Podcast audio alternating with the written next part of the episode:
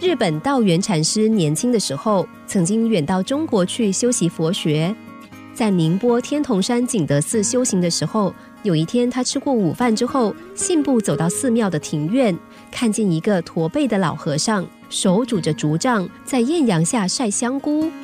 道元禅师看了有些不忍心，连忙上前对老和尚说：“这种劳累的工作，让年轻的弟子做就好了。”老和尚回答他。他人要做的，也就是我要做的。道元禅师说：“您说的很有道理，可是也没有必要在大太阳下做嘛。”老和尚马上回答他：“更待何时？”意思是说，晒香菇非得趁着大太阳不可，现在不晒，要等到什么时候才晒呢？这番话让道元禅师心里面很有感触，不禁对老和尚身体力行的工作精神肃然起敬。不管做什么事情，一定要有更待何时的积极态度。光动口而不动手，事情是不会有任何进展的。